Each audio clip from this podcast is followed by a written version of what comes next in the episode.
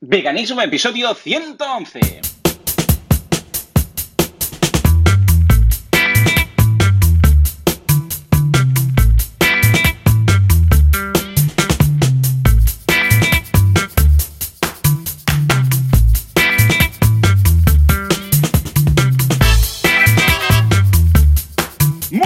A todo el mundo y bienvenidos un día más, una jornada más, un domingo más a Veganismo, el programa, el podcast en el que hablamos de cómo ser vegano sin morir en el intento, a ser posible sin hacer daño a nadie, que es la gracia también de los veganos, en este caluroso mes de agosto. Si todo va bien al otro lado, pero al otro lado del cable, de la fibra y de, prácticamente del mar, tenemos a Joseph de la Paz. Joseph, muy buenos días desde Barcelona. Muy buenos días, Joan. ¿Qué tal? Y muy buenos días a todo el mundo. Eh, aquí un domingo más. Por aquí muy bien. ¿Qué tal por ahí? Aparte bien, del calor, que estoy escuchando. calor. ¿A, cuántos grados estáis en Israel normalmente? Bueno, depende mucho, ¿eh? porque aquí hay como muchos eh, microclimas. Hoy creo que estamos a 29, 30 grados. Ah, bueno, Pero- pues está bien, ¿no? Pero es normalito, es que estamos acostumbrados. Aquí, ¿qué tenéis ahí en Barcelona? Pues por ahí va, un poco más. Bueno, no, espera, ya te lo digo ahora, te lo digo exacto, porque no tengo aquí el, el termómetro, pero eh, weather Barcelona. A ver, ¿a cuánto? 29, pues mira, 29, estamos igual. ¿Eh? Estamos igual, unos cuantos kilómetros de. Bueno, pero supongo que, que es la hora, ¿no? Supongo que Sí. es la hora, que a medida que suba el, eh, suba el sol. Pero bueno, oye, Joan, es una magnífica, magnífica oportunidad para hacer, eh, para, para dif- difundir veganismo, ¿eh? A la que alguien en la calle se te queja, ¡ay, qué calor! eh, ya sabes lo que decirle, ¿no? A ver, ¿qué le digo? ¿Que se haga vegano? No, dice, claro, claro, es que Ah, todo el mundo comiendo amigo. carne y, el cal- y cada vez hacemos más calor. Como la gente no Ah, para de cara- comer vale, carne, Sí, señor. así con acento bien catalán y ya está, ¿eh? Claro, claro. Pues mira, precisamente de, de Gazpacho quería comentarte hoy una cosa de la semana vegana, que es que hay un nuevo competidor en el bloque de los podcasts de veganismo, porque tenemos una nueva incorporación eh, llamada Saber Vegano. ¿eh? Son nuestros más aférrimos competidores. No, desde aquí un abrazo, claro que sí. Esto lo llevan a dos Miguel Ángeles, Miguel Ángel Materrón y Cabaleiro, ah, que son dos eh, técnicos de soporte en boluda.com. Ya ves tú qué cosas, ¿no? Pues resulta que tienen un podcast, que han empezado un podcast de veganismo, pero basado en recetas de cocina. O sea, recetas de cocina veganas. Entonces, ah, Miguel Ángel, bueno, Ángel es ah, vegano. De, eh, perdón, Miguel Ángel, o sea, Materrón es, ve- eh, oh, ya te lo diré. Miguel Ángel o Ángel, vamos a llamarles Mac y Matt, ¿vale? Porque son, eh, como lo hago yo, es como lo hago yo a través del, del WhatsApp que tenemos y del, ah, de los mensajes para no liarnos, porque los dos son Los Ángeles como Los Ángeles de Charlie y Los Ángeles de Boluda, ¿no? Y resulta que Matt es, eh, no es vegano, pero le gustaría, lo que pasa es que con su, eh, por todo el tema de su familia es muy complejo, porque tiene tres hijos, tiene la, también a su mujer, y bueno, entre una cosa y la otra, pues les- le- se le hace más difícil. Ah, en cambio, Mac es vegano desde hace prácticamente dos años, un año y pico, y además a ambos se les da muy bien el tema de la cocina. De hecho, Mac tenía un canal, bueno, tiene un canal con su padre de temas de cocina y tal, y de recetas, y am, ah, Materrón tiene también ah, una web que es tortitas, tortitas.net, si no recuerdo mal, y va subiendo de vez en cuando por recetas y sus cosas. Y el caso es que el otro día me sorprendieron a través del grupo de WhatsApp, porque ya os digo, eh, ambos son técnicos de, de soporte, están en plantilla en boluda.com. Em, me dijeron, hemos lanzado esto. Y sí, sí, pues efectivamente, si vais a Google y buscáis podcast Saber Vegano, vais a encontrar que hay ya tres episodios. El primero, que es una presentación del podcast, son cortitos, ¿eh? de unos 10 minutos. Luego el segundo, el cual habla del gazpacho andaluz y la diosa del sol. Y el tercero, que habla del hummus, hummus, hummus, el sustituto perfecto del paté, lo llaman ellos. Y entonces cada uno, de Ah, momento, se van, se van tornando. Entonces cada uno ha, ha presentado uno de los eh, podcasts y van, van explicando pues cómo hacer hummus, cómo hacer el gazpacho, eh, o una versión, eh, sobre todo si haces el gazpacho luego no le pongas nada de jamón, este tipo de cosas, ¿no? Ah, pero fíjate que de momento han empezado con recetas pues muy facilitas. ¿Cómo lo ves? Oye, pues no sabía, pero, pero nuevo, encantado, qué nuevo. bien, qué buena noticia. Y bueno, a ver, eh, a Ángel, eh, bueno, estos, los nicks que les das tú no, no me... Cabale- no- no- mira, ya, ya me, ya me he olvidado, a- ¿eh? Ángel Cabaleiro, Ángel, Ángel Cabaleiro. Materrón. Materrón, eh, que es Miguel Ángel Terrón, y luego uh, Ángel. Uh, llámale Ángel directamente, porque si no, no cabremos nunca. Que Ángel es Ángel Caballero, que es el que sí, a quien yo conozco, ¿no? Sí, señor, vale, que es técnico, bueno, que nos estuvo ayudando. Sí, que es técnico, con, que bueno, que Ángel sí que lo conozco. Uh -huh. Sí, pues mira, Ángel, pues un abrazo, un abrazo, porque sí que sí que mm, he tenido contacto con él y además es un crack en todo lo que hace y me alegro muchísimo. Qué bien, qué bien. Ya ves, lo único, ya ves. bueno, lo pues único... es vegano, es vegano. Más o menos cuando sí, entró sí, sí. a formar parte del equipo uh, es cuando estaba con el tema del veganismo y está encantado de la vida, súper bien. Y yo súper contento de tenerlo ahí en mis filas. Sí, sí, sí, sí. Eh, había alguna que otra vez lo hemos comentado. Uh -huh. Y bueno, lo único que un poco, hombre, un poco me fastidia, ¿eh? De aquí un mensaje, si nos escucháis, eh, Ángel y Ángel, Mac y Mac, o como os llame Joan. Um, la próxima vez que hagáis un especial de hummus, por favor, eh, llamadme, ¿eh? Llamadme. Hombre, que, que, alguna, que... algunos secretitos, ¿vale? Claro, Para el hummus, bueno. por favor. Uh -huh. No, y de hecho, ojo, porque le conté a, a Ángel uh, la mezcla tuya del tomate, bueno, el pan con tomate, hummus, tahini, bueno, lo que sea, ¿no? Y le, le, picó mucho la curiosidad y me dijo, oh, ¿y cómo lo hace? ¿Y qué especies? No sé qué, no sé cuántos. Y ya le dije, bueno, escucha el podcast, que, que, ahí lo comenta y tal, pero tengo que decirte que aquí en casa nos hemos hecho adictos ahora a esta mezcla tuya de tahini con eh, tomate rallado, triturado, por decirlo así, ¿no? El, el, eh, ese tomate ¿cómo lo podríamos decir? Pasado por la, por la raspadora, bueno, para entendernos, para hacer esa sí, especie sí, de tomate, no es triturado exactamente, es como, como rallado muy finito, que al final queda como un zumo, porque al final quedan ah, cachitos de tomate y pepitas, y todo, todo luego mezclado. Pues uh, aquí los peques, bueno, se lo dije eh, a Laura, y los peques están, le llaman tomatini, porque es tomate con tahini. Entonces lo han bautizado como tomatini. Ah, bien, bien, tomatini, sí, sí. me gusta. Y me gusta. tomatini, tomatini están cada vez. Y sí, sí, lo hacemos y lo colocamos, pues depende un poco de si es más espeso o más, porque claro, depende del tomate que usas o si echas más o menos Exacto. agua, pues queda o muy líquido o un poco más thick, ¿no? Un poco más espeso. Pero depende de cómo, pues lo ponemos, eh, el otro día compramos un pan muy finito, muy finito, muy finito, una especie de focaccia, pero, pero nada, que era casi, casi que de, de, de fino, fino como de cristal y lo colocamos ahí uh, y bueno, con la cuchara así repartido y tal, y volaba, eh, volaba. ¿eh?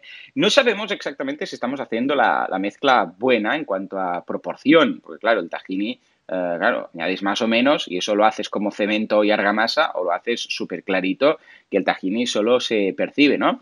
Pero, pero, el caso es que nos gusta mucho, nos gusta mucho. Ahora tenemos curiosidad para ver no hay, no hay, uh... la textura que, que, que logras tú, ¿no?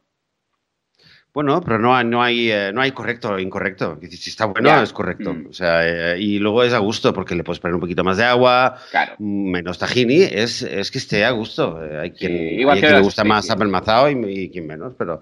Oye, pues qué bien. Mira, yo esta semana también, porque hemos estado cinco días sin... Eh, nos hemos quedado sin limones y hasta esta mañana que no he podido traer un poco de limón pues cada vez que había tahini, pues yo hacía el tahini con, con eh, ahí rayando tomates, que hasta me he cargado todos los tomates que había en la nevera. Bien, bien. Pues sí, sí, pues eh, genial, genial, mira. Pues ya te digo, o sea que muy bien, vamos a, vamos a ver. Lo que pasa, lo que sí que lo hemos hecho, porque no sé si es por pereza o porque no teníamos aquí el, la ralladora o lo que sea, y Laura lo hace con el, con el mini pimer, ¿no? Lo pone en, el, en la trituradora y entonces por eso quizás queda un poco más líquido, pero bueno, tenemos pendiente rayarlo con, con, la ralladora típica, ¿no? Esa que si no vigilas te rayas el dedo.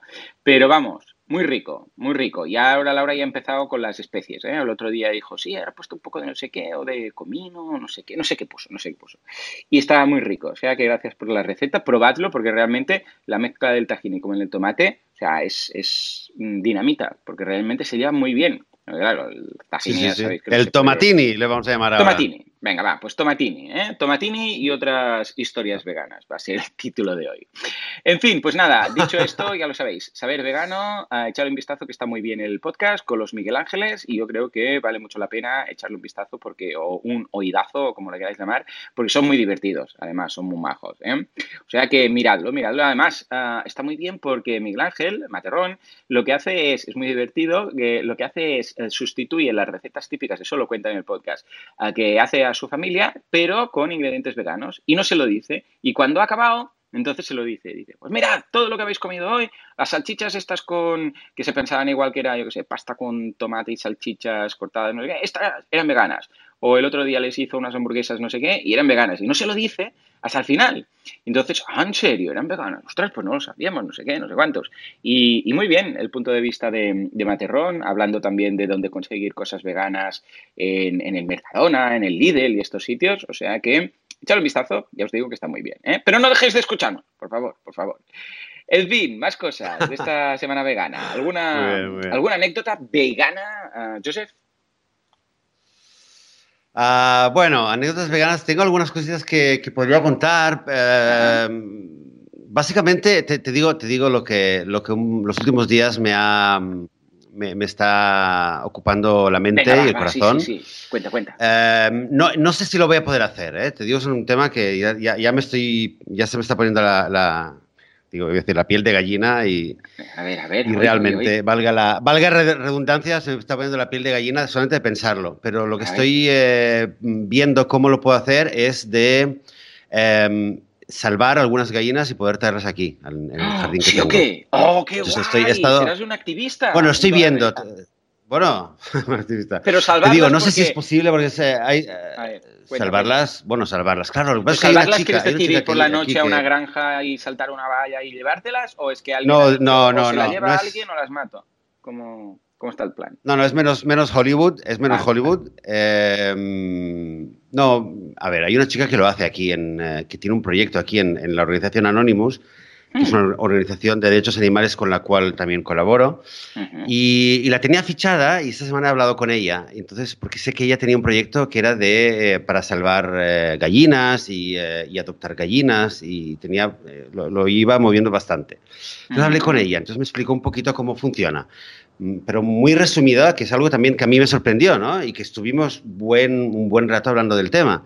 Ella me dice, a ver, la manera más efectiva eh, de, de salvar una gallina, de poder adoptarla, de poder darle una vida digna, es simplemente ir a cualquier gallinero, a cualquier agricultor, que donde yo estoy, yo los puedo hasta escuchar algunas veces, es ir, simplemente te presentas ahí y dices, oye, que me gustaría que me des una gallina.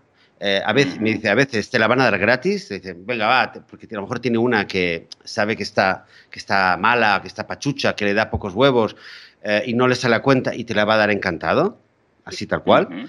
Eh, y incluso en otros casos lo que puede hacer es, le dices, mira, dale, te, te- te- le das 10, eh, 10 euros o, o 20 euros o lo que sea, em, simbólicamente, eh, y te la da, te la da encantado. Entonces, claro, yo eh, cuando me dijo el tema de pagarle, le digo, hombre, a ver, pues si yo le pago, él va, claro, con ese dinero él va a comprar otra, entonces, ¿qué estoy haciendo? Entonces, bueno, me explicó que por lo menos aquí el sistema tal como funciona no es así, que aquí cada agricultor tiene, una, tiene, una, tiene unos cupos, con lo cual cuando un, agricultor te vende, entre comillas, una gallina, eh, ese dinero no lo va a usar, no le sirve a él para comprar más. Y luego lo que es realmente espeluznante, que fíjate, con todo lo que he leído, eh, todavía me sorprenden algunas cosas, ¿no? Pero el tema de... Antiguamente las gallinas ponedoras a veces sí que las llevaban al matadero para, mm, para degollarlas y para luego según, darle según qué uso. Al parecer, por lo menos aquí en Israel, en los últimos años, lo que hacen casi todos los gallineros, después de dos años que están poniendo, las gallinas están poniendo huevos, lo que hacen simplemente es que eh, viene, un, eh, viene un camión o que sí, viene un, un vehículo y las electrocutan directamente ahí. O sea, no las llevan a un matadero, las, las electrocutan directamente ahí y están destinadas para comida para animales y para, para todo tipo de cosas así. Eh, con lo cual, eh, volviendo al, al- al tema de la salvación, eh, dice, claro, cada agricultor tiene su, su fecha, ¿no? Sus dos años han empezado en un momento diferente. Si vas y a lo mejor le pilla cerca, el agricultor, desde su punto de vista, ha hecho un gran negocio, aunque le des, aunque le des 5 euros por una gallina que después de, dentro de un mes Claro, claro. le van a venir, se la van a electrocutar y no le van a dar. ¿Me, me explico? Entonces, claro, dice, la única, la mejor manera, y ahí, bueno, aquí hay un concepto que, eh, digamos, que viene de la Biblia, ¿no? Que es salvar a prisioneros, ¿no? Que Mm. Esto es algo que no lo conozco bien, pero me dice, eso es algo que en la Biblia ya lo decían, que por salvar a un prisionero puedes ir al enemigo y darle dinero con tal de salvarle la vida, ¿no? Dice, y esto es lo mismo, esto es lo mismo. Tienes que ir y, y si hay que pagar por salvar la vida de una gallina, pues, pues lo pagas y piensa Mm. que luego esa gallina puede vivir un montón de años y va a vivir por fin, ¿sabes? Una, Claro, un- es unas curioso, condiciones ¿no? Porque, claro, visto desde este punto de vista lo ves bien, pero entonces piensas, claro, pero de alguna forma también estás eh, claro, esto no va a hacer que todo el mundo vaya a comprar gallinas a los mataderos, evidentemente, pero claro, eso que dices, vale, imagínate que todo el mundo empieza a decir, ah, pues yo haré lo mismo, yo haré lo mismo. Claro, la gente de repente estaría pagando a la industria para que, que ya te digo, eh, no, no, va a ser así, porque dudo yo que la gente de los mataderos empiece a vivir de vender gallinas antes de matarlas. Pero claro, sería como, comprar, ¿no? Y, y alimentar a la, a la propia industria. Pero claro, por otra parte dices, bueno, pues estoy salvando la gallina esta, ¿no? Entonces es, ah, Dios mío, volvemos a estar en ese punto de decir, exacto. Bueno, sí, técnicamente no estás alimentando a la industria, que es hmm. exactamente, ahí es donde estuvimos un buen rato hablando, hmm. que bueno, ya entendió que, que, bueno, me dice, es que no eres, no eres el único, todo el mundo cuando se lo cuento enseguida salta, claro, ¿no? Claro, Entre los veganos salta él. Entiendo la parte positiva, ¿eh? lo bueno. Pero no, no se alimenta Por favor, paga los 5 euros y llévame a tu casa, ¿no? Pero, claro, claro. Sigue, sigue. Exactamente, exactamente. Y luego está esto. Lo que pasa es que, bueno... Eh, está por ver, está por ver si, si se puede hacer, si lo podemos hacer a nivel de, del, sitio que tenemos aquí, lo que hay que construir, porque no, no es evidente también. Hay que tener un sitio protegido donde se pueda proteger. Al mismo tiempo, obviamente, no es cuestión de tenerla encerrada en una jaula un poquito más grande, porque, a ver, tampoco hemos hecho nada y tampoco es lo que querría hacer. Eh, incluso si, si es, son condiciones mejores, no es lo que quiero hacer. Y bueno, pues estoy, estoy en ello, ¿eh? estoy en ello. No sé si, si se va a poder eh, realizar o no, pero la verdad es que los últimos cuatro o cinco días es, es lo que estoy en ello.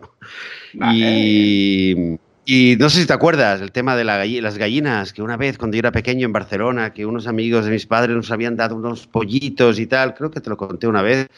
Mm. Eh, y mira, hablando con ella, de repente, eh, de repente se lo conté. ¿no? Y, bueno, te digo que estuve casi con lágrimas en los ojos, ¿eh? eh durante un día pensando y pensando en el tema de las gallinas y me di una vuelta y me acercó a un gallinero y les oía.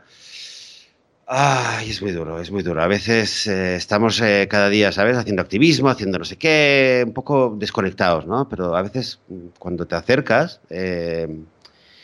y los escuchas, ¿no? O los ves a los ojos, es, de repente te, te, viene a la cara, ¿no? Esta urgencia que hay, esta, este dolor que, Bueno, en fin, que es lo que, lo que nos motiva al fin y al cabo para hacer todo esto.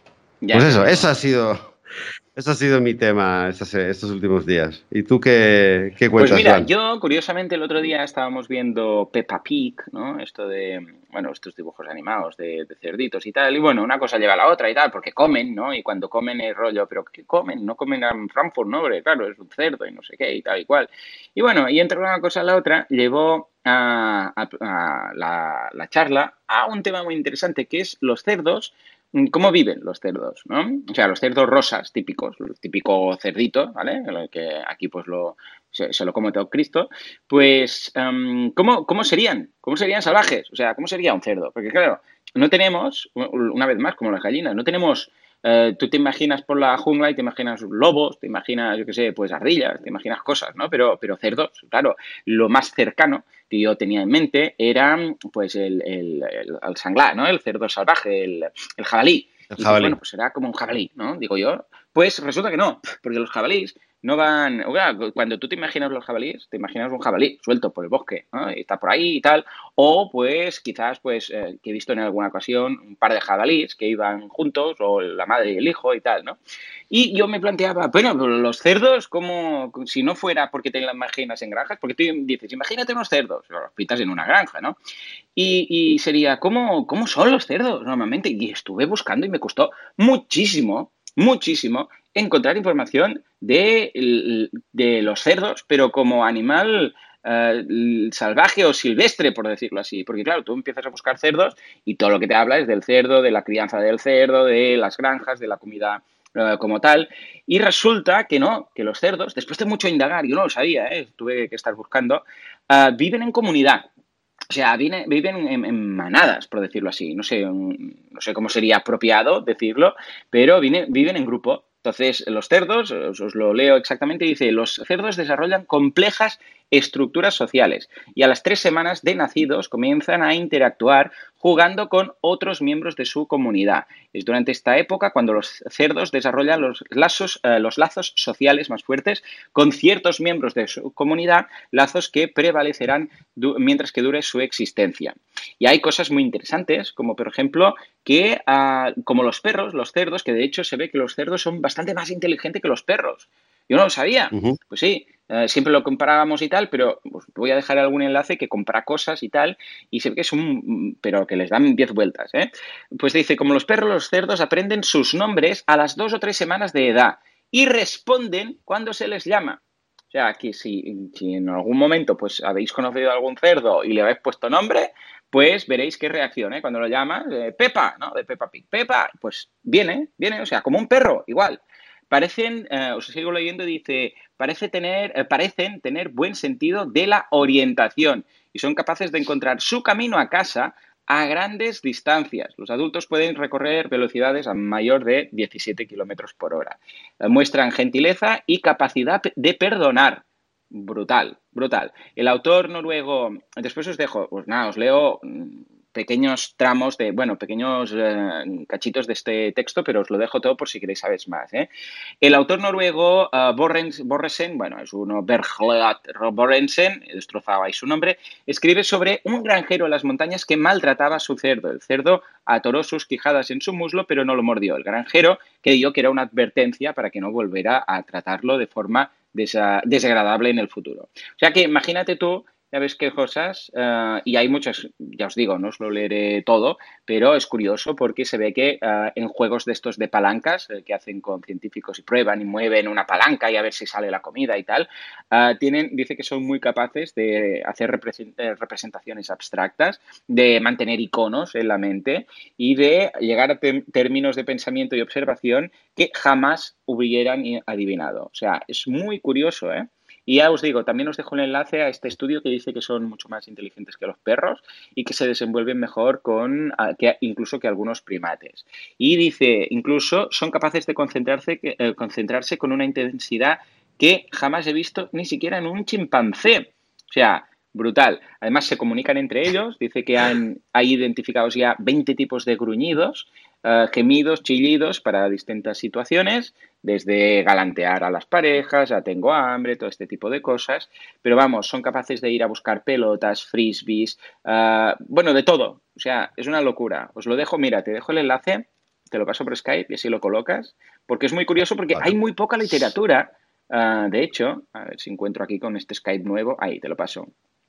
Sobre cómo serían los cerdos si no, ah, claro, si no fuera porque están en granjas. Eh, claro, tenemos la visión típica, mira, las gacelas todos en grupo, los leones, los no sé qué, pero los cerdos, claro, siempre nos lo imaginamos en, granjas, que también es triste. ¿eh? Pues ahí, ahí está, a través de unas cuantas preguntas de mi hijo, pues mira, tuve que estar mirando y, y he descubierto muchas cosas. ¿Cómo lo ves, Joseph? Bueno, me acabo de acordar, espera, que lo estoy, mira, ahora lo acabo de encontrar. Es que ahora que has dicho esto, hace mm, bueno, esto fue en noviembre del... Sí, hace menos, menos de un año, ¿eh? Noviembre del año pasado. Eh, un día que estaba en Cura me, llega, me llegó una pregunta que la pregunta me, me, hizo hervir la sangre, ¿no? La pregunta es, hmm. ¿se considera el cerdo como carne roja o carne blanca? Hmm. ¿Vale? Esto en Cura, ¿conoces el, sitio de Cura, no? Vale, pues eh, al momento me puse, me senté y respondí, escribí lo siguiente, ¿no? Es, es breve, te, lo, te lo leo. Los cerdos no son ni carne roja ni carne blanca. Son seres sensibles, sociables y cariñosos. Diversos estudios han demostrado su enorme inteligencia y capacidad de aprendizaje. La comparan con la de un humano de tres años. Los cerdos no sudan, son limpios, curiosos y juguetones cuando viven en libertad. Cuando están hacinados y encerrados, se comportan como lo haríamos nosotros en condiciones similares. De hecho, los cerdos no son tan diferentes de nosotros. Si algún día necesitas un trasplante de corazón urgente, puede que el corazón de un cerdo te salve la vida. Y también se han llevado a cabo con éxito trasplantes de órganos humanos a cerdos. Su piel es muy parecida a la nuestra y si quieres aprender a hacer tatuajes, muchos te dirán que practiques primero con un cerdo. También parece que el sabor de su carne es similar al de la nuestra. Un periodista que investigó el tema y entrevistó a caníbales concluye que la carne humana sabe a cerdo. Hmm. Carne roja o carne blanca, lo que es seguro es que esa carne antes de morir estaba regada con sangre roja, muy parecida a la nuestra, y por un corazón que quería vivir y ser libre. Madre mía. Esto, bueno, todo lo puedes ver, lo escribí en un, en un, es En un que me dio mucha rabia. La, la pregunta, la pregunta, ¿no? Es que la pregunta es, bueno, es creo es una típica muestra de lo que es el especismo, ¿no? Lo que el especismo nos hace. Es brutal, Eh, de- es brutal. ¿El cerdo es carne roja o carne blanca? Pero por Dios. Ya, ya, es que ni te lo planteas y ahí. Es, es que pf, estamos en. Ya os digo, leed, realmente leed el enlace que os paso, porque es que incluso hay algunas historias. Mira, os leo alguna para que veáis, ¿no? Ah, en Daily Telegraph, un caso de un, de un cerdo que salvó, eh, llamado Prue, que salvó a su propietario cuando se quedó en, un pantano enlodado. Dice, dije- dijo una especie de, de arenas movedizas, para entenderlo. Dice, me entró el pánico cuando me quedé, me quedé atorado en el pantano. No sabía qué hacer y pensé que Prue, que es el nombre del cerdo, podía sentirlo. Tenía una cuerda conmigo que usó como correa para perros y la puse alrededor de ella. Le grité, ve a casa, ve a casa. Y ella caminó hacia adelante, jalándome lentamente fuera, eh, lentamente fuera del lodo. Los cerdos, igual que los perros, han realizado muchas acciones heroicas. Se conocen casos que han rescatado a compañeros humanos y no humanos. Han detenido a intrusos en sus caminos e incluso han salvado a ellos mismos, se han salvado a ellos mismos de los mataderos.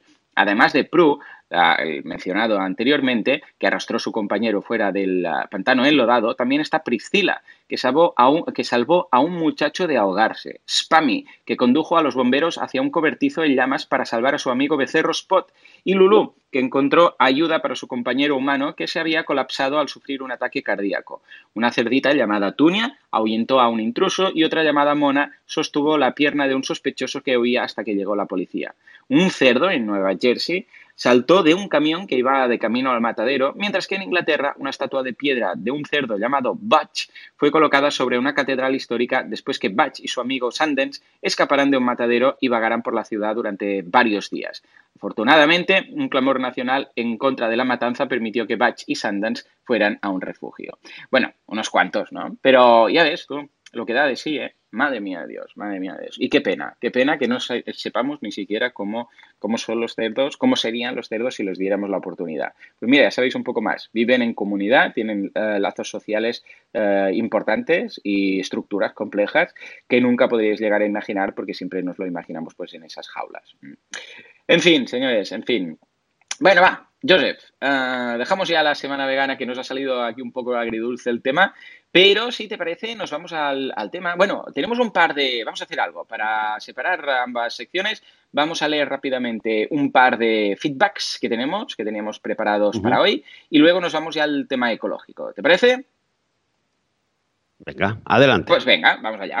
Venga, Carlos. Carlos el primero que nos dice, hola, hace cuatro meses que soy vegano. Bueno, bienvenido, Carlos.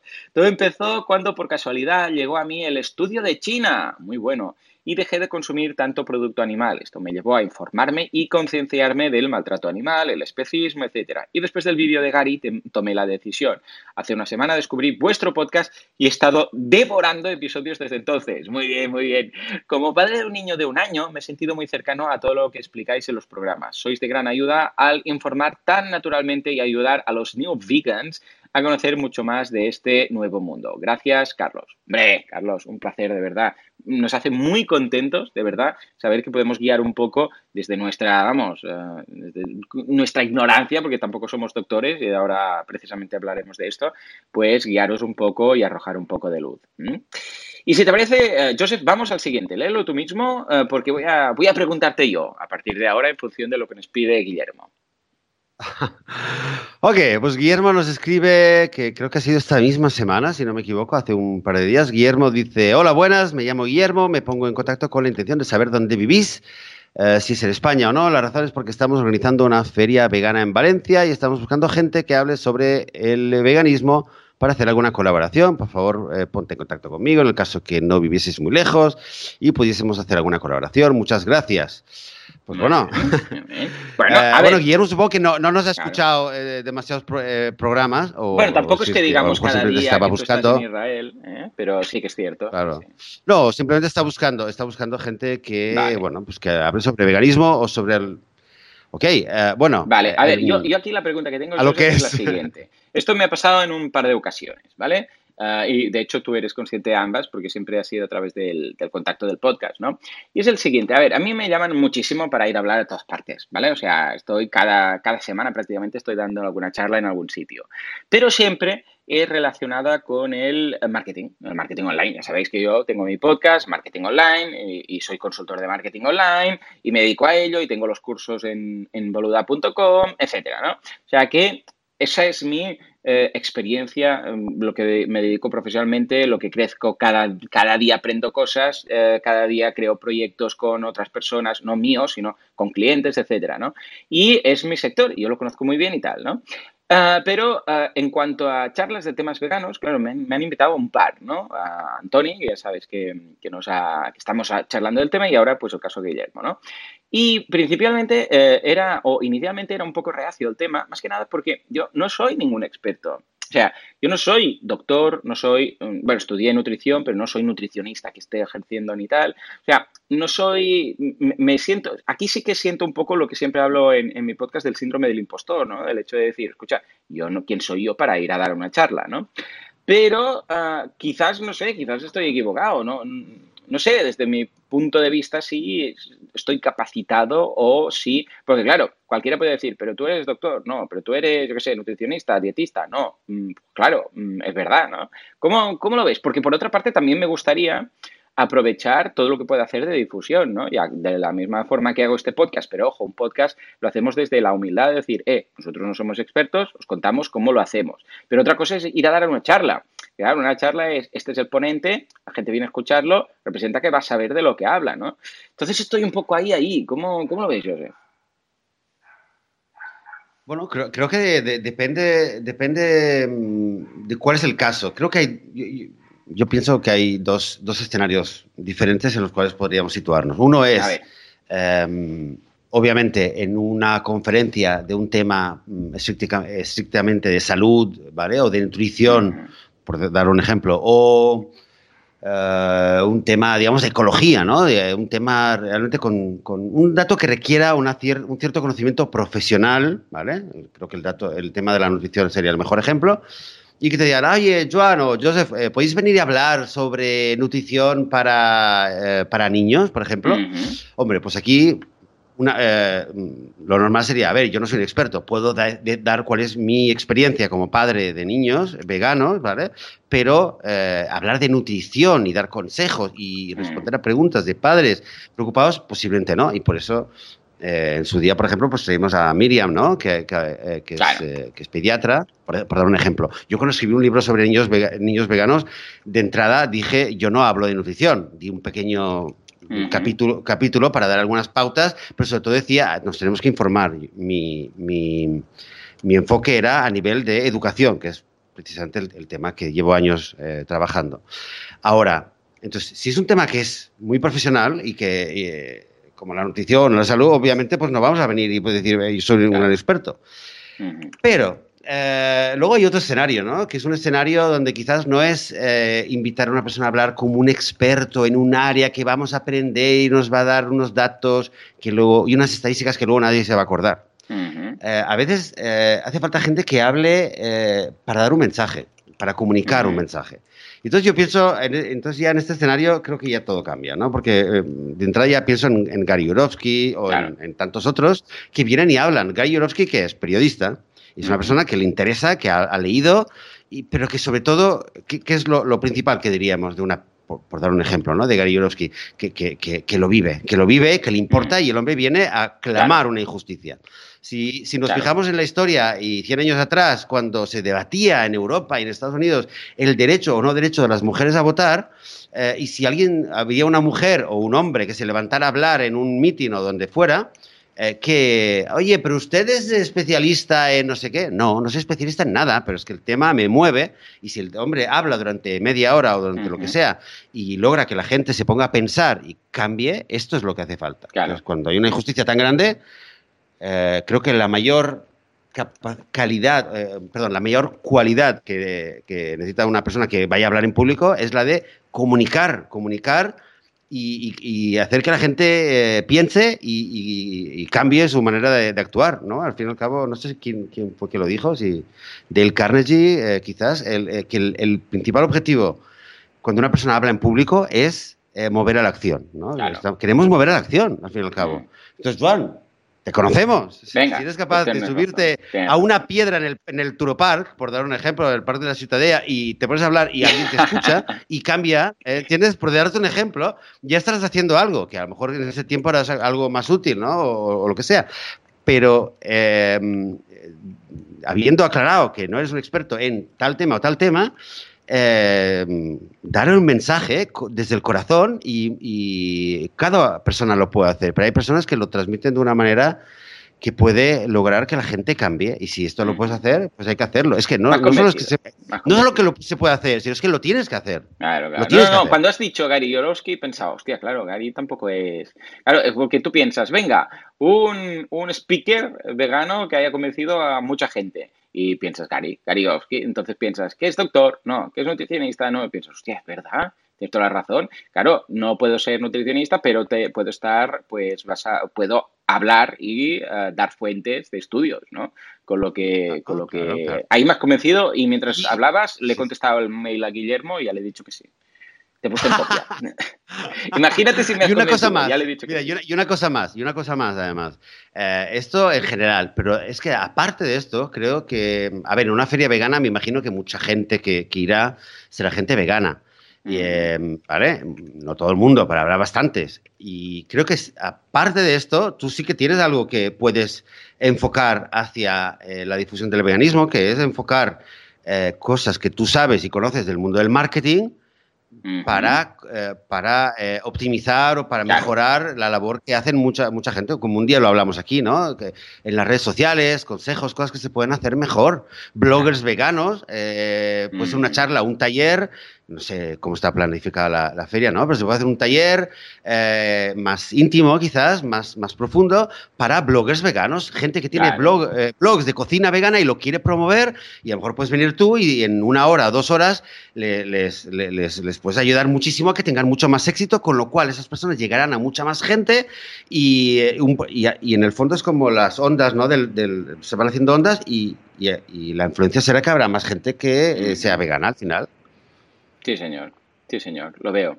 Lo veo. Pues ya está, ¿eh? Ya está. Venga, ya he dicho que sí. Ahora a ver si por fechas puedo cuadrar, porque claro, esta es, esta es otra, ¿no? Pero vamos, ahí quedaría. Pues va, venga, ya, ya os contaré. Si al final sale, os avisaré, porque también tengo esa otra charla que también ya, ya está. Ya está. Voy a decir que sé todo. Ya me podéis invitar a vuestros eventos. Ya está. Ahora a ver de qué hablo y cómo me lo preparo y qué hago, ¿no? Pero vamos, hay tanto por donde atacar que no hay problema. En fin, pues nada, ya está. Dicho todo esto, que nos hemos pasado aquí de tiempo muchísimo, pero al menos vamos a enfocar un poco el tema que queríamos comentar hoy. A mí una de las cosas que me, que me cuestionaba más, eh, porque hoy queríamos hablar de sostenibilidad y de un poco todos esos estudios, era exactamente cómo hacían esos cálculos de, eh, sí, porque un vegano eh, ahorra cada día no sé cuánto de agua y un vegano ahorra no sé qué, tal y cual, y una hamburguesa son 20 litros de agua y no sé qué, y claro, todas estas cosas que pensaba, pero esto cómo lo hacen. Bueno, está buscando, lo está buscando, ¿no? Ah, una fuente muy práctica es Cowspiracy, porque tienen ahí una infografía que ahora comentaremos y datos básicos. Pero, ¿cómo se calcula? Bueno, se calcula cuando dicen una hamburguesa, por ejemplo, pues eh, mm, para fabricar una hamburguesa se necesitan, yo qué sé, cuántos litros, ahora veremos algunas de estas. Eh, de hecho, son 660 galones de agua, que no sé cuántos galones son, cuántos litros, ahora lo miraremos. Pero, ¿cómo se hace? Vale, lo que se hace es, atención, ¿eh? se hace el cálculo de la desforestación o de el uso, yo qué sé, pues de uh, los, los, gases que se han emitido, los árboles que se han talado o el pienso que se ha, se ha tenido que necesitar para alimentar una granja de cerdos, de vacas, de lo que sea, durante un periodo de tiempo y luego lo dividen entre la producción. O sea, es un cálculo, evidentemente no iban a, no, no, es que esa hamburguesa haya consumido 19 litros y la otra 21, ¿no? Sino que lo que hacen es decir, vale, ¿cuánto produce esta granja? Vale, ¿y cuánto consume esta granja? Es decir, esta granja, bueno, con varias, ¿eh? Esto es un premedio de varias. De hecho, ya os digo que os dejamos el enlace de todos esos estudios, que los he estado mirando uno a uno para ver exactamente, y alguno te dice, pues este estudio se ha hecho con 120 granjas, este estudio se ha hecho con, yo qué sé, no sé qué unidad, producción y tal y cual. Entonces ahí lo veis, ¿vale? Entonces, básicamente es, ¿qué, qué consume esta granja en cuanto a hectáreas, agua, porque claro, que las granjas consumen agua. Entonces, ¿cuánta agua? Como si fuera un campo de golf, de eso que dicen, oh, es que un campo de golf necesita tanta agua, tantos litros y tal. Pues lo mismo con las granjas. Y luego, ¿qué produce? Pues mira, han producido, no sé, 20.000 hamburguesas en este mismo periodo de tiempo. Entonces lo dividen, hacen un, un promedio, un baremo, ¿vale?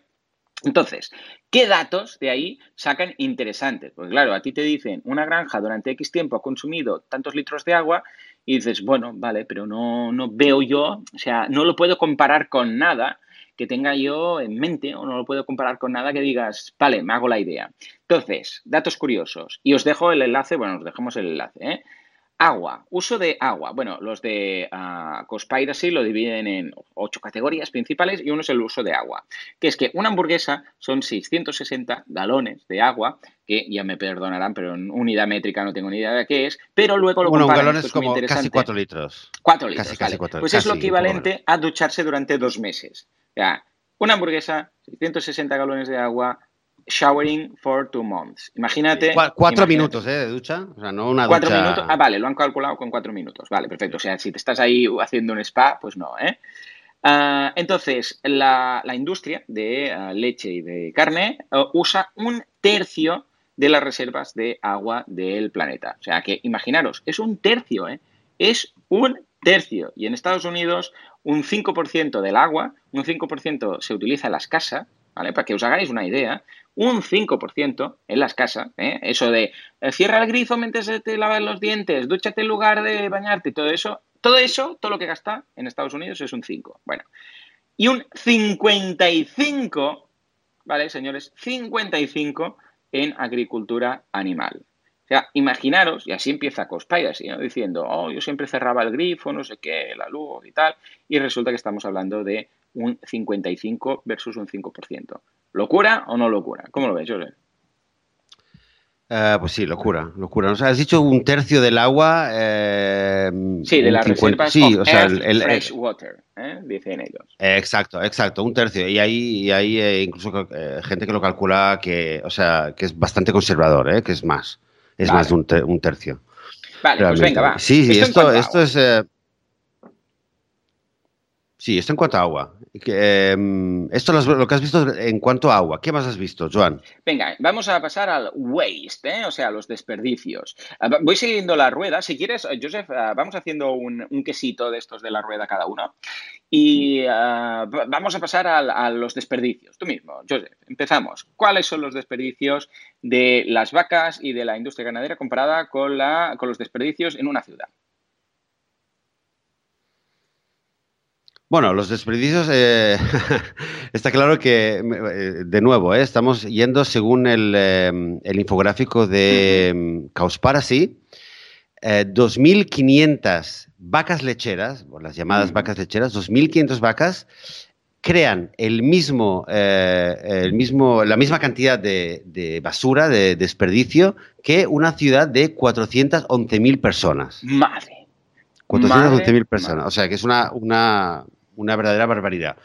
Ahora, a ver, estos datos, eh, porque una de las cosas que queríamos hacer es mm, mm, tratar algunos temas de sostenibilidad, pero también darles un poco un- un- una visión un poquito crítica, ¿no? Porque, porque es lo que nos habían pedido. De hecho, en- en, eh, no me acuerdo cómo se llamaba, que nos escribió en el mensaje cuando hay debates, eh, sobre todo últimamente con el último libro del mito vegetariano, hay mucha gente que empieza a decir, no, pero es que esto tal.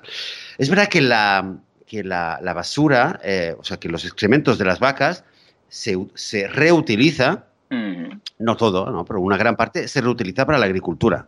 Eso es verdad. Eh, pero no toda. De hecho, lo que pasa, lo, lo que ocurre con una gran, gran cantidad de los excrementos que, que produce la industria animal es que, eh, a ver, no hay, no hay ningún lugar donde ponerlo. ¿Tú te has preguntado tantos excrementos qué es lo que hacen con ellos?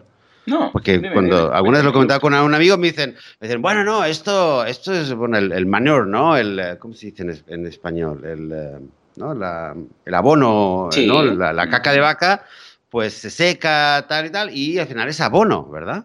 Pero Ujú. no todo va para abono, porque es una cantidad tan grande, tan grande. Yo, yo es que no, no me olvido de una vez que fui a un, a un kibutz aquí en el sur y dando una vuelta, me acuerdo que como el hombre, el granjero, se reía y me decía, jaja, nosotros somos una, una lechera, o sea, producimos, le- en, teoría producimos leche, pero lo que realmente producimos es caca de vaca. Y se reía, jajajaja. Mm. pero es verdad, lo ves, lo ves, y lo que ves allí es una cantidad de excremento. Pues eh, claro, no todo, no todo va para, para abono. Entonces lo que hacen, sobre todo en Estados Unidos, es que construyen piscinas gigantescas eh, subterráneas. Entonces, ahí, eh, a ver, parecería una barbaridad, ¿no? Porque si te dices, bueno, vamos a excavar y hacer, no una piscina, son piscinas gigantescas realmente, y lo empiezan a llenar de excremento de animales. Ahora, obviamente, eh, cualquier persona en su sano juicio ya debe pensar que, bueno, pero esto es eh, una fuente de contaminación terrible. Entonces, hmm. efectivamente, entonces lo que hay es una regulación muy estricta sobre cómo se debe sellar, eh, cómo se debe construir, en qué lugar, a qué distancia de no sé qué, ¿no? Pero claro, distancia de poblaciones dentro de, vete a saber, dentro de una generación, si, no, si esto no va a cambiar, ¿no? Con lo cual estamos pensando realmente muy a corto plazo. Y lo que ha pasado ya en los últimos 7, 8 años, ya se han conocido casos de eh, primeras fisuras de estos enormes tanques de, mierda, eh, mm. realmente, eh, y se están empezando a filtrar y están empezando a contaminar las fuentes de agua subterráneas. Y esto ya es muy difícil de seguirlo. O sea, en Estados Unidos ya hay zonas donde saben que las fuentes de agua realmente están totalmente contaminadas y, saben que hay una, eh, un, tanque de, excrementos que, ha petado por el motivo que sea, porque no aguanta más de tanto tiempo. Y, o sea, es realmente como poner una bomba de relojería debajo, debajo de la tierra, con lo que esto puede suponer.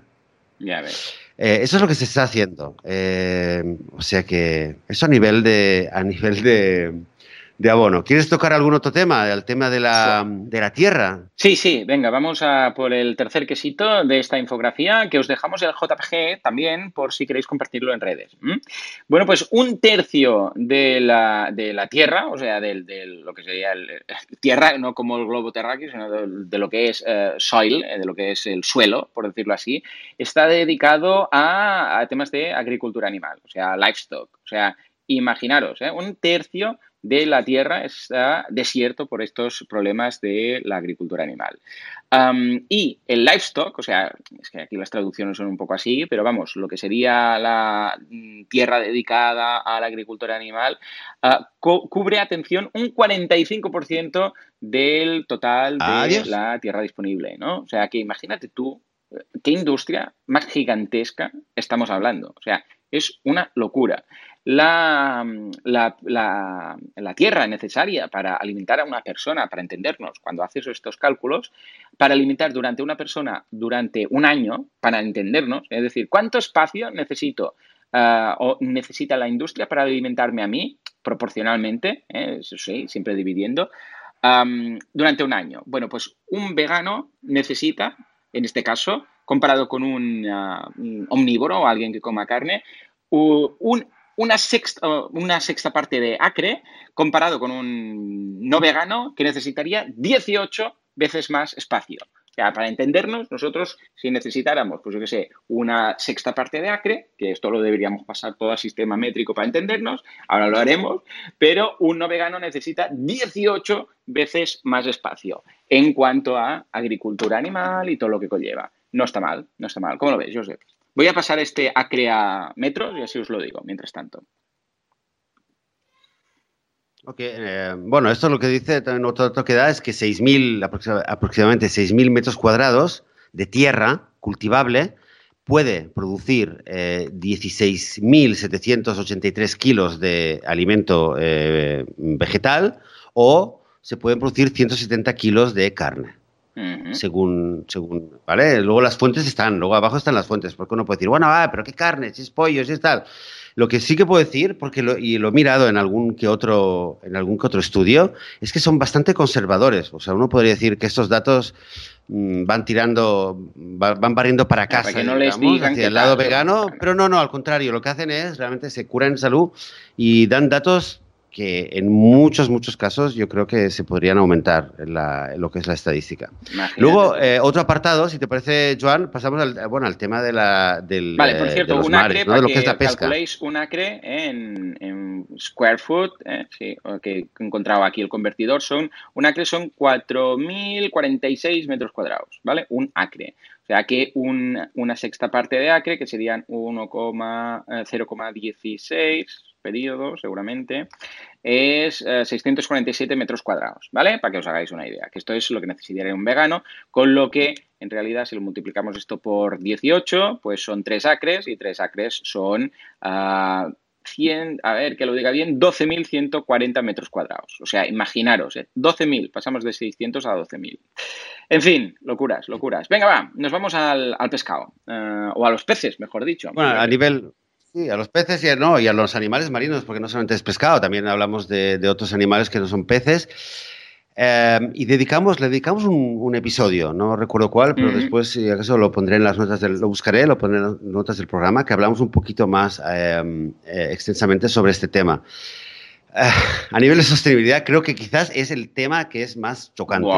Los, los, los, cálculos eh, hablan que em, en 2048, bueno, fueron los últimos cálculos, vete a saber si ha aumentado o se ha eh, detenido ligeramente.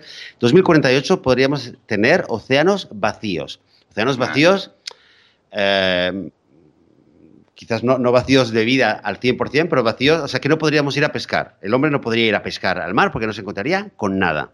Y esto significaría que sería, bueno, imaginaros como una tierra en la cual solamente hubieran, qué sé yo, cucarachas, o, sea, toda la biodiversidad que hay en el océano, totalmente agotada. Es algo que yo creo que es, es, inimaginable, es apocalíptico. Porque estamos hablando que la gran mayoría de la superficie de nuestro planeta es mar. Y en esta, en esta superficie marítima estaríamos hablando que estaría muerta, simplemente. Y hablamos mucho de que el, otro día estaba la vida viene del mar, etcétera, etcétera, pero nada. Eh, no, no, perdona, que, nos hemos solapado, que hoy, con, eh, no sé si lo notaréis, pero hay un poco de solapamiento porque mm, estoy con unos auriculares distintos y a veces se tarda un poco más en llegar la voz de Joseph, lo, siento. Ah, nada, comentaba simplemente que esa página web que nos pasaste de la calculadora, que se ve a tiempo real cuántos animales se están matando, ah, vamos, pero proporcionalmente desde que abres la página web, que es, que es brutal. Se la enseñé a mi hijo, que me preguntó y tal, y mm, eh, la primera línea, la que más iba, pero se iban cargando los animales, pero, pero a una velocidad, mm, vamos, esperpéntica, y me dice mi hijo, ¿qué es esto? ¿Qué es esto que están matando a tantos? Eh, y leí, sí, eran especies marinas, o sea, lo que era todo tipo de peces, y, no solo peces, cualquier especie marina que nos estamos cargando. Y es devastador. Vamos a dejar una vez más esa, esa página web que, que os dice cuántos animales se están matando Ah, desde que abres la página ya no hay una calculadora. Es, mm, vamos, eh, es una locura, es una locura. Sigue, perdona, Joseph, sigue, sigue. Sí, con, con, ese tema lo triste, eh, lo triste es que realmente esto es una, es una estimación de cuántos animales marinos eh, se, están matando en cada segundo, en cada minuto, porque la realidad es que ni siquiera se cuentan. Esto es ya una cuestión de, para ilustrar quizás el desprecio que hay hacia la vida. No, no, no se sabe cuántos peces se están sacando del mar, cuántos peces se están matando. En primer lugar, se, simplemente se pesan. ¿Vale? Es como que dijéramos, qué sé yo, en la guerra de tal, no sé qué, no sé cuánto, murieron eh, cinco toneladas de habitantes de tal región. ¿Tú te imaginas que un genocidio y dicen, no, no han matado a dos mil personas, han matado a, cinco toneladas de humanos. Pues es así como estamos tratando a los, a los animales marinos. Y y, aún más, más indignante, si cabe, es que eh, cuando se, se, pesca em, una gran, gran cantidad de lo que sale, de lo que se pide en las redes, no es para consumo humano y acaba tirándose de vuelta al, al océano eh, muerto, agonizante o herido, etcétera, etcétera. ¿vale? Con lo cual, eh, es, un desastre. Cada vez se está yendo más a, lo que es la, em, la ganadería eh, marítima, o sea, la piscicultura principalmente, pero todavía es un porcentaje muy pequeño y la piscicultura tiene unos, unos efectos devastadores para la, ecología, incluso peores. Con lo cual, se mire por donde se mire, eh, comer pescado, comer cualquier animal marino es de las cosas más, más devastadoras que pueden haber.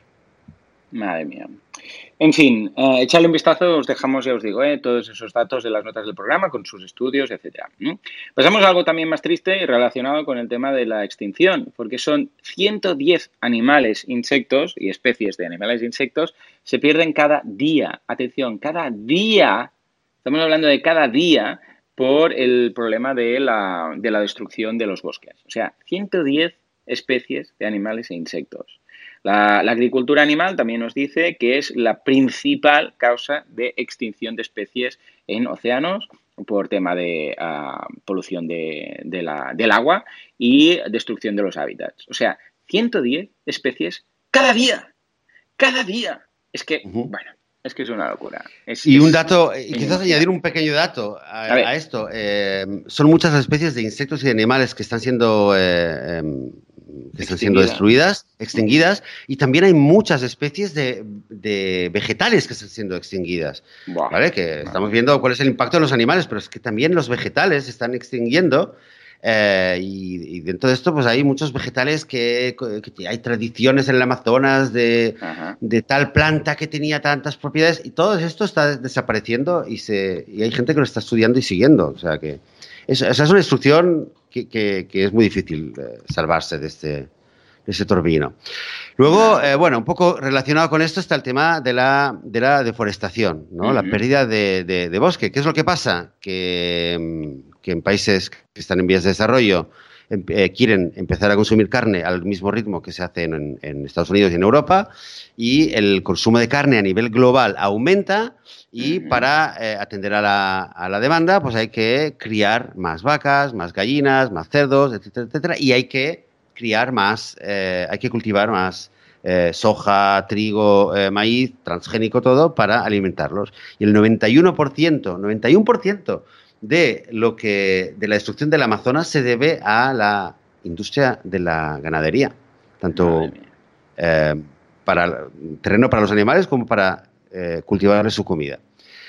O sea, una barbaridad, una barbaridad. Y esto obviamente está eh, también relacionado con lo que es la, desertización del, eh, del, del, planeta Tierra. Madre mía. En fin, guay, ¿eh? Guay, guay. vemos, vemos que es que con, todo esto, ¿cómo aún la gente no actúa? Bueno, es igual. En fin, vamos al último de los quesitos, que es el del cambio climático, que seguramente es de los más conocidos y de los más, que más controversia causa, que es que el 51, para que comparemos ¿no? la emisión de gases, ¿no? que siempre se dice, ah, la emisión de, de gases tal y cual, los coches y esto y lo otro.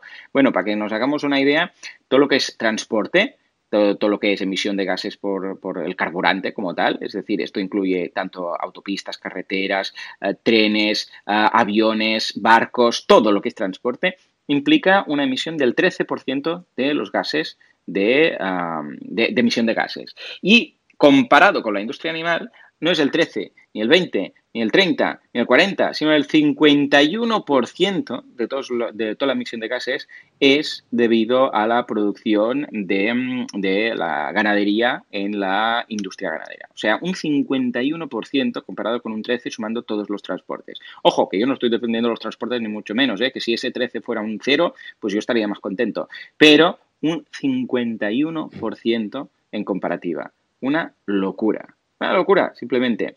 Una, persona que se alimente a través de una dieta basada en plantas ah, divide la emisión de carbono en un 50%. Un 50%. Es una, es una locura. ¿Y esto qué implica a nivel eh, de porcentaje en, general? Bueno, pues que lo que es la industria ganadera es la responsable en un 65% de la emisión de óxido nitroso. Un 65%.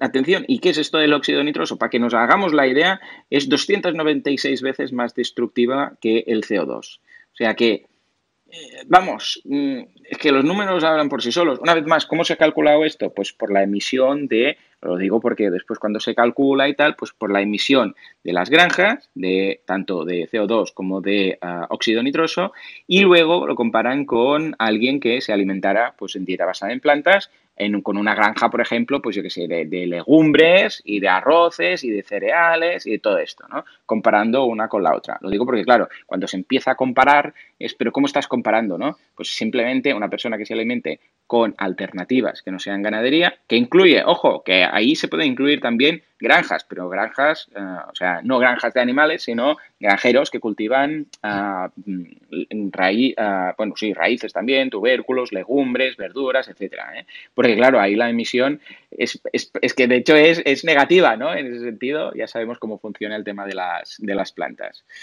Madre mía, Joseph, ¿qué, sí. ¿qué puedes añadir? Mira, eh, y esto, esto, bueno, esto es un, este dato que lo vamos a compartir es, eh, bueno, realmente quien haya visto la, la, película, el documental Cowspiracy, pues es un poco la, el, el, resumen de todos los datos que citan y están actualizados.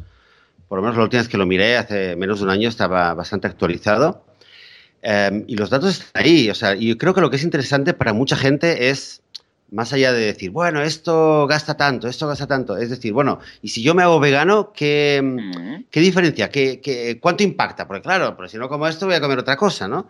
Y eso también hay, hay estudios que lo han, lo han eh, analizado. El, uno de los últimos estudios que ha salido hace menos de un año, que eh, ha salido en Francia por la Agencia de, de, Medio Ambiente y de Energía de Francia, y realmente lo que hacían era dividir a la gente en, eh, en quintos, ¿no? En, eh, o sea, un 20, el 20%, comparaban el 20% que consume eh, menos carne, o sea, que prácticamente una dieta estricta, estrictamente vegetariana, con el 20% que consume más carne, lo comparaban un 20% con el otro y realmente encontraban estos datos, que eh, los que comen los más vegetarianos uh -huh. contribuyen un 50% menos de gases invernadero a, a la atmósfera, eh, necesitan un 26,9% menos de energía, o sea, se gasta menos energía, básicamente menos petróleo, menos, eh, menos dióxido de carbono, etcétera, y necesitan un 41% menos de tierra.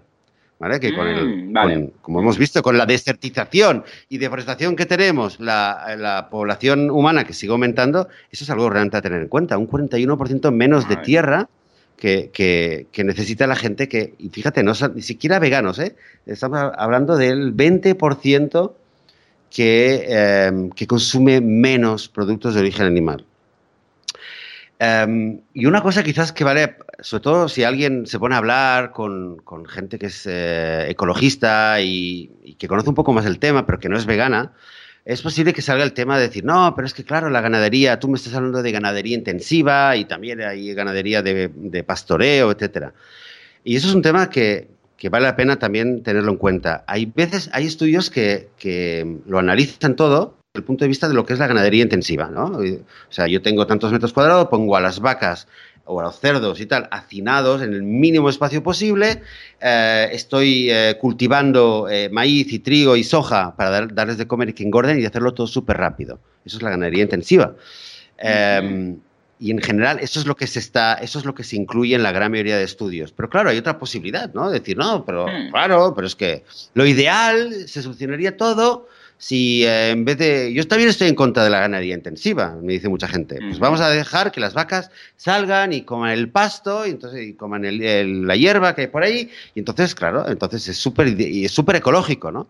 El problema, en primer lugar, es que si, eh, si toda la gente que come, con las cantidades de carne que se comen hoy en día, si los animales pudieran salir afuera a pastar libremente, nos harían falta, o sea, no, no nos bastaría el planeta Tierra, nos haría falta conquistar un par de planetas más eh, colonizarlos, plantarlos y ahí a lo mejor, eh, a lo mejor, y lo digo así a, sin, sin, mirarme demasiado los números, pero no, no, hay, no existe bastante tierra como para que todos los animales estén pastando, con lo cual no es, de nuevo, no es sostenible. Eh, y entonces, entonces, claro, y si volvemos a la ganadería, ganadería intensiva, que sí es lo que per, permite que es, haya más producción de, de, carne, tenemos que tener en cuenta, y no hemos hablado de esto ¿eh? en, en Caos para sí, de lo que es el, el, los desechos químicos. Esto yeah, no, no, no yeah, se habla muy yeah, poco. ¿eh? A nivel de sostenibilidad, hemos hablado de excrementos, de tal, pero lo que son las hormonas, los antibióticos, los, anti, los pesticidas, los, todo, los fungicidas, todo un montón de cosas. A ver, que también se usa en la agricultura de, vegetal, pero que la gran mayoría de antibióticos, ya no me acuerdo si es un 60 o un 70% de los antibióticos en esta, que se fabrican en Estados Unidos, van para la agricultura animal. Entonces, y esos antibióticos no, desaparecen así por así, están eh, en circulación, es como las monedas de antiguas o los billetes de, de 10 euros antiguos, ¿no? que te encuentras uno de tanto en tanto, ¿no? están circulando todo el tiempo estos químicos y se fabrican para, para esto, se fabrican para esto. Y mira, una cosa más. Hmm. quizás para, terminar, ¿no? Porque incluso se ha, eh, han hecho un estudio que decían, a ver, ¿qué pasa? Eh? ¿Qué pasa si, eh, si, por ejemplo, todo Estados Unidos fuera vegano? 300 ah, y pico, 320 millones de, estadounidenses se hicieran veganos, ¿no? ¿Qué pasaría? ¿Sería sostenible, tal? Bueno, han encontrado, han hecho un estudio bastante, bastante extenso, pero em, a, nivel, a nivel de gases, gases invernadero, que, se sabe, ¿no? Que el 50% o depende de la fuente, eh, lo contribuye la agricultura animal, se sabe que un país que fuera vegano contribuiría un 28, en el caso de Estados Unidos, 28% menos de gases invernadero. Y la diferencia está en que, bueno, eh, lo que decíamos, ¿no? Que, bueno, no consumes eh, productos de origen animal, pero tienes que consumir A, B, C y D. Y en la realidad de Estados Unidos, con, lo, con el clima que tienen con la economía tal como la tienen, es lo que han encontrado, 28% menos. ¿Vale? O sea que no es, no es nada, nada despreciable. si toda la humanidad estuviera en esas cifras, que posiblemente estaría incluso más, más arriba, estaríamos hablando de que, de que es realmente la, la manera más eficaz que tiene la humanidad de detener lo que es el cambio climático, de detener lo que es la extinción de la, o de ralentizar la extinción de las especies y de, y de empezar a construir una economía que sea sostenible, porque porque aquí el, tiempo, ¿no? El reloj es de tic-tac, tic-tac y cada día somos más humanos y cada día tenemos menos recursos, nos lo estamos cargando todo. Y bueno, pues aquí, ahí, ahí, está, ahí están un poquito los datos, a ver si, si otro día quizás lo podemos seguir desarrollando, sí, Sí, cualquier duda que tengáis sobre... A ver, hoy ha sido una introducción para que os hagáis una idea. A mí me, también me, inspiraba mucho saber exactamente cómo se han hecho los cálculos. Entonces, ah, en esta infografía que os repartimos, debajo de todo hay todos esos estudios con sus URLs. Entonces podéis mirar exactamente cómo se ha hecho cada una y tal. Lo digo porque es muy fácil, ah, pero esto cómo se calcula y tal. Bueno, pues hoy lo hemos visto un poco y hemos hablado de las principales cosas. Pero cada uno de estos sectores que hemos estado hablando merecería un programa entero. Entonces tampoco es plan de decir, eh, pues vamos a estar ocho episodios a partir de ahora a continuación hablando solo de esto, porque también se podría hacer muy pesado. Pero si hay alguno que os toca la fibra o que queréis que desarrollemos más, más en profundidad, nos lo decís y lo haremos encantados. ¿Verdad, Joseph? Por supuesto, por supuesto. Em, así que, como siempre, ya lo sabéis, esperamos Esperamos vuestros, eh, vuestro feedback, vuestros comentarios, mensajes y saber un poquito qué es lo que pensáis, qué es lo que os parece. El, em, la semana próxima, el próximo episodio, tenemos un especial, ¿verdad, sí, qué ilusión me hace. Sí, señor, sí, señor. ¿Eh? ¿Lo podemos decir o qué? lo dejamos como sorpresa. O, lo dejamos, como sorpresa. Como sorpresa, sorpresa, venga, sorpresa. Pero solo vamos a decir que habrá más de dos voces. Y hasta ahí puedo leer, como decían. Hasta ahí podemos hablar. En fin, pues nada, señores, perfecto, muy bien. como siempre, como cada año, uh, digo, como cada año, como sí también, ¿no? Pero como cada semana, nos escuchamos dentro de una semana, dentro de siete días. Gracias por compartir todo esto y hasta entonces. Hasta ahora. Adiós.